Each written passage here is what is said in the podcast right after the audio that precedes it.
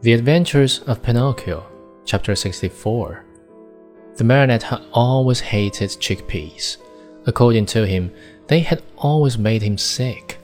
But that night, he ate them with a relish.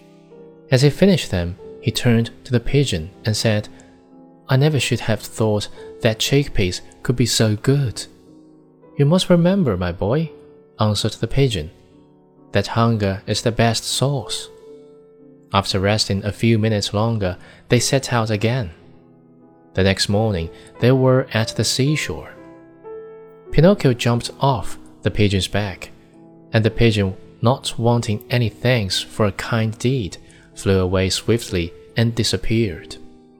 The shore was full of people, shrieking and tearing their hair as they looked towards the sea.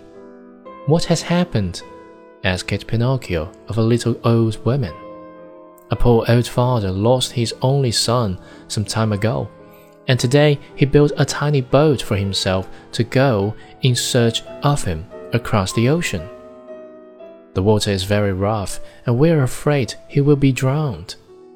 Where is the little boat?